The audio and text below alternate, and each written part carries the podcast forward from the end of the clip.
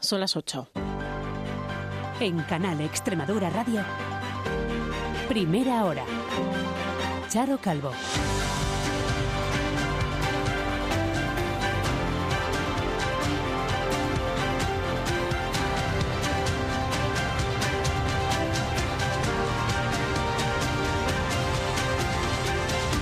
Miguel Ángel Gallardo gana las primarias del PSOE extremeño. El presidente de la Diputación pacense y alcalde de Villanueva de la Serena es de esta noche el nuevo secretario general del PSOE en la región. Coge las riendas del partido en sustitución de Fernández Vara. Lograba más del 56% de los apoyos frente al 42% de Lara Garlito, la otra candidata. Los del equipo de Lara, los del equipo de Miguel Ángel se quitan esa camiseta y todos juntos nos ponemos la camiseta del Partido Socialista Obrero Español. Todos continúan con la misma camiseta, asegura Gallardo. Arranca así una nueva etapa en el PSOE extremeño. Los días 22 y 23 de marzo habrá Congreso Regional Extraordinario. Por su lado, Lara Garlito agradecía el apoyo y se ponía a disposición del nuevo secretario general. Lo importante siempre es el partido y en estos momentos también. Eh, las primarias, la democracia, la libertad eh, la ejercemos en un día como hoy y por lo tanto el partido sale reforzado hoy. Por lo demás, miramos esta mañana también a Olivenza. A pesar del agua y el viento, hubo toros con puerta grande para el extremeño Alejandro Talavante. Festejo, eso sí, que comenzó con 20 minutos de retraso debido a la lluvia que deslució sobre todo la fiesta en la calle. Diría que es el principal evento del año en Olivenza, el, el, que más gente mueve, más dinero mueve, eh, mucho turismo. Viene mucha gente de fuera, pues consume más. Encantarismo viniendo muchos años y no, nos gusta mucho. Pidiendo que Dios nos ayude, que no vaya a, ver, que no vaya a llover. Este domingo habrá de nuevo festejos taurinos. Mientras en Cáceres se llevaba a cabo la pasada jornada un partido de fútbol con protagonistas femeninas. Es uno de los muchos actos con motivo del 8 de marzo. La presidenta de la Junta, María Guardiola, acudía al partido de fútbol Campeonas por la Igualdad, acompañada de la secretaria general de Igualdad de la Junta de Extremadura, Ara Sánchez. Dar visibilidad a la presencia de la mujer en, esos ámbitos o en, esos sectores, sobre todo y fundamentalmente porque todavía, y en el ámbito de fútbol, esa presencia eh, todavía es pequeña. Estos son algunos asuntos que van a marcar este domingo en el que de nuevo tendremos algo de lluvia. Parece que continúa la inestabilidad aquí en Extremadura. David López Rey, ¿cómo se presenta esta jornada? Muy buenos días. Hola, ¿qué tal? Buenos días. Comienza el domingo con ambiente frío en la comunidad. En estos momentos incluso está helando en fondos de Valle del Norte y del Este y por supuesto en zonas de montaña. También a estas horas contamos con nubosidad algo más densa, más compacta en zonas de montaña, mientras que en el resto dominan casi más los claros que las nubes. Para estas próximas horas esperamos que la nubosidad de tipo bajo nos siga acompañando, se reactive incluso algún chubasco, concentrado fundamentalmente en zonas de sierra, del norte y del este. La cota de nieve ahora por la mañana se mantiene en los 700 metros, subiendo a los 1200 a lo largo de la tarde. Las temperaturas máximas de estas próximas horas descienden en toda la región, registros máximos que se moverán en el mejor de los casos en esa horquilla de los 12 a los 15, puntualmente si acaso los 16, pero por debajo de los 3-4, seguramente en zonas de cumbre. El viento también seguirá estando presente de componente oeste, pero no tan intenso como en la jornada de ayer. Gracias, David. Son las 8 y 3 minutos. En la parte técnica está Pedro Nogales. Comenzamos. Como les decíamos, Miguel Ángel Gallardo será el nuevo líder del PSOE extremeño, tomará el relevo de Guillermo Fernández Vara al frente de la Secretaría Regional del partido tras imponerse en las primarias con casi el 56% de los votos a Lara Garlito. Más detalles, Pedro Fernández. Los militantes socialistas han apostado por la experiencia en la gestión de Miguel Ángel Gallardo, presidente de la Diputación de Badajoz y alcalde de Villanueva de la Serena. Obtuvo el 55,7% de los votos, pero alcanzó el 70, casi el 70% en la provincia de Badajoz. Garlito se quedó en el 43,3%, pero se impuso con el 67% en la provincia de Cáceres. El ganador de las primarias fue recibido en la sede regional del PSOE con gritos de presidente, presidente, y en sus primeras palabras señaló que el partido sale de este proceso más fuerte para recuperar la confianza perdida. Reconoció errores en la última etapa y recuperar esa confianza que a lo largo de los gobiernos pues hemos ido eh, quebrando, lógicamente eh, por la buena acción de gobierno, pero también por errores que en cualquier caso hoy eh, fortalecemos nuestro compromiso de girar a ese cambio que va a permitir recuperar esa confianza. El principal objetivo del nuevo líder socialista extremeño es recuperar la Junta de Extremadura en el año 2027. Para que en el año 2027 el gobierno de PP y Vox, el gobierno de la mentira, el gobierno de la falta de la palabra, el gobierno del engaño, sean historia en Extremadura. Por su parte, Lara Garlito se puso a disposición de Gallardo y se mostró convencida de que va a prevalecer la unidad. Gana el Partido Socialista de Extremadura, hoy ganamos todos y todas y lo que queremos es un partido unido y fuerte. Votaron más del 77% de los militantes socialistas, 10 puntos más que en las primarias del año 2017. Miguel Ángel Gallardo, que no es diputado en la Asamblea, anunció hace algunas semanas que dejaría la alcaldía de Villanueva de la Serena si salía elegido, pero seguiría al frente de la Diputación de Badajoz. El nuevo secretario general del PSOE será proclamado en el Congreso Extraordinario previsto para los días 22 y 23 de marzo. Y pensando en las elecciones europeas de junio, están ya los socialistas europeos. En Roma han elegido al luxemburgués Nicolás Smith como su candidato a presidir la Comisión Europea, un congreso en el que ha participado el secretario general del PSOE español. Pedro Sánchez ha advertido del avance de la extrema derecha en Europa. Tenemos que ofrecer esperanza allá donde otros ofrecen miedo. Ofrezcamos apertura, tolerancia, donde otros solo quieren fragmentación y odio. En resumen, aportemos innovación al futuro allá donde otros solo prometen nostalgia y un pasado que nunca existió. El tiempo demostrará que teníamos la razón. Siempre lo ha hecho. Por su parte, el presidente del Partido Popular, Alberto Núñez Feijóo, en un acto en el País Vasco se ha vuelto a referir al caso Coldo, el de las mascarillas. Pide a Sánchez que dé explicaciones. Abandone usted la huida hacia adelante. Salga del búnker, dé la cara, concrete las explicaciones y no lo tape más. Los españoles tienen derecho a que se aclare lo ocurrido.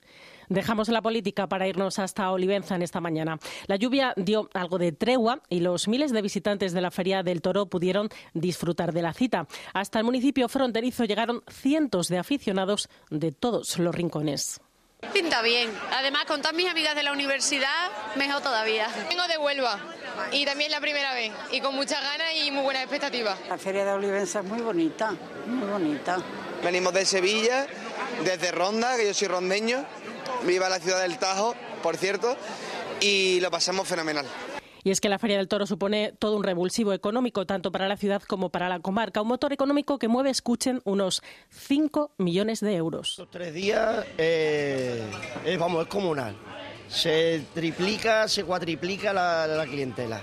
El principal evento del año en Olivenza, el, el, el, que más gente mueve, más dinero mueve, eh, mucho turismo para todo, para hostelería, bares, restaurantes, todo. Viene mucha gente de fuera, pues consume más. Por delante queda otra nueva jornada, la de este domingo, marcada por la novillada con picadores y la corrida de Juan Ortega, Morante de la Puebla y Rocarrey, que repite cartel. Más cosas. La suerte ha sonreído a Jerez de los Caballeros con el euro millón. Un boleto de este sorteo ha resultado agraciado con casi 170.000 euros, el único del país acertante de segunda categoría. Una alegría muy grande poder dar otro premio más y así ayudar a otra persona. Se están comentando, pues la toca a uno, la toca al otro, pero rumores, porque en verdad no se sabe quién la toca. A mí es que me alegra mucho ¿eh? que toque aquí. Y más que le toque a una persona que le haga falta. Ahora estoy pensando que si pudiera ser mi marido que la ha hecho aquí, que no sabe nada. No, mira, también he hecho de vez en cuando, pero no me ha tocado, ¿no? Pero da igual, aquí la te ha tocado es agraciado, hombre. Y una de las muchas propuestas también del fin de semana es la Feria del Coleccionismo de Villanueva de la Serena. Aún están a tiempo todavía de visitarla este domingo. Allí pueden encontrar y cambiar objetos para sus colecciones. Hay de todo, desde chapas a cromos, pasando por muñecos Playmobil o Funcos. Si notamos una, una tendencia de incremento de turistas internacionales desde ya hace unos, unos meses, no solamente ahora. En esto no lo encontramos en ningún lado. O sea, y nos gusta hacer intercambio de antigüedades, de monedas. Muchas personas, está súper chévere la feria, mucha gente. me ha ido muy bien con los negocios, con los intercambios, buenas amistades, buenos amigos. El coleccionismo es cultura. Nos vamos ahora a Cáceres, en donde este sábado hubo partido muy especial con motivo del 8 de marzo. Campeonas por la igualdad era el título de este encuentro entre la selección femenina de fútbol y las chicas del cacereño. Una cita para dar visibilidad a este deporte y recordar que las barreras están para echarlas abajo. Las mujeres y el fútbol son ejemplo de ello. Ara Sánchez, secretaria general de Igualdad. Dar visibilidad a la presencia de la mujer en, esos ámbitos o en, esos sectores, sobre todo y fundamentalmente porque todavía, y en el ámbito de fútbol, esa presencia eh, todavía es pequeña. Y ya que estamos, seguimos precisamente con deporte.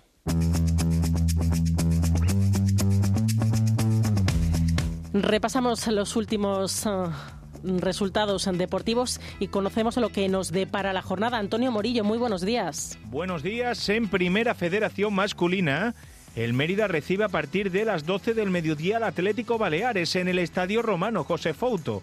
Los emeritenses reciben a un rival directo en la lucha por la permanencia y lo hacen en el mejor momento del curso, si bien todavía dos puntos de salir de esa zona roja de la tabla. El rival, un Atlético Baleares, cuatro puntos por debajo y que llega entrenado por el ex técnico del Mérida, Juan Barrero, que regresará al estadio Romano José Fouto meses después de anunciarse su no continuidad. Hablaba de ello al respecto David Rocha en vísperas del partido. Bueno, yo personalmente, eh, y, va a ser así, o sea, quiero que lo reciban como se merece, tanto él como Sergio, no tengo ninguna duda de que así será, pero sí que es cierto que una vez que pite el árbitro quiero que todo el mundo que venga al romano eh, solamente se centre en animar a los que vayan de blanco. Eso en primera federación masculina, en segunda federación el cacereño recibe al San Fernando a partir de las 11 de la mañana en el Estadio Príncipe Felipe y lo hace tras el terremoto que supuso el comunicado de la plantilla en el día de ayer a través del sindicato AFE en el que reflejaba que se le adeudaban dos nóminas. Respondía horas después la junta directiva del cacereño con otro comunicado en el que reconocían que se deben esas dos mensualidades y que están a la espera de recibir futuros ingresos pendientes para estar al corriente de pago con la plantilla. Una hora después de ese cacereño San Fernando a las 12 del mediodía, el villanomense juega en campo del Numancia y el Montijo recibe al Unión Adarve. Ya por la tarde a partir de las cuatro y media el Yerenense recibe al San Sebastián de los Reyes en el Fernando Robina. Al margen del fútbol en baloncesto, el Cáceres juega en la cancha de Melilla a partir de las 12 y cuarto del mediodía. Necesita una victoria el conjunto verdinegro que afronta la cita en penúltima posición con cinco victorias. Escuchamos Parte de lo que decía el técnico Arturo Álvarez en la víspera del partido. Eh, eh, estoy muy contento del trabajo que ha hecho el equipo. Creo que se, que se merece una victoria cuanto antes. Eh, sabemos que Melilla es difícil, pero vamos, vamos con todas. Vamos. Las palabras de Arturo Álvarez, además en Liga Femenina Challenge. El Alcáceres perdía ayer en la cancha de Recoletas Zamora 74-56 y encadenaba su cuarta derrota seguida. Mejor le fueron las cosas al Miralvalle Plasencia en Liga Femenina 2 al imponerse 39-59 en la cancha de Barna. En baloncesto en silla de ruedas, derrota del Mideva 82-60 en la cancha de UCAM Murcia y en rugby, Car Cáceres 15, Club Rugby Alcalá 23. Es todo por el momento. Volvemos a las 9 con más información en Canal Extremadura Radio. Buenos días.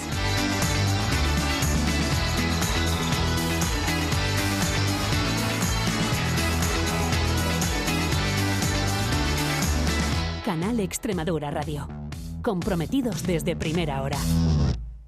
¿Sabías que 9 de cada 10 personas que piden excedencia o reducción horaria en sus trabajos son mujeres? El cuidado de la familia es cosa de todos. Porque no da igual, sí a la igualdad. 8 de marzo, Día Internacional de las Mujeres. Campaña financiada con cargo a los fondos del Pacto de Estado. Secretaría General de Igualdad y Conciliación. Junta de Extremadura.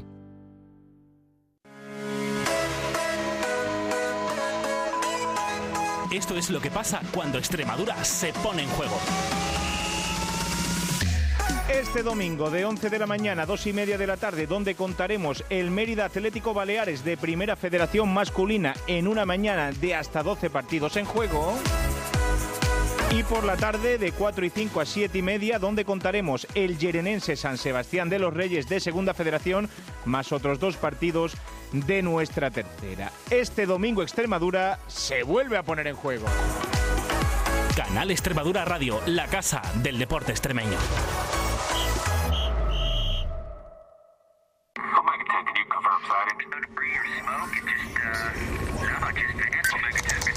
Activa el modo Canal Extremadura Radio. Ahora más. Hoy, justo hoy, se cumple una R89. ¡Holi! dos minutos en el microondas y luego se fríen y ya está. Hola, buenas tardes. Tengan muchísima precaución en ese punto. En un encuentro, decía el consejero de Sanidad. Comenzamos. Canal Extremadura Radio. Escúchanos.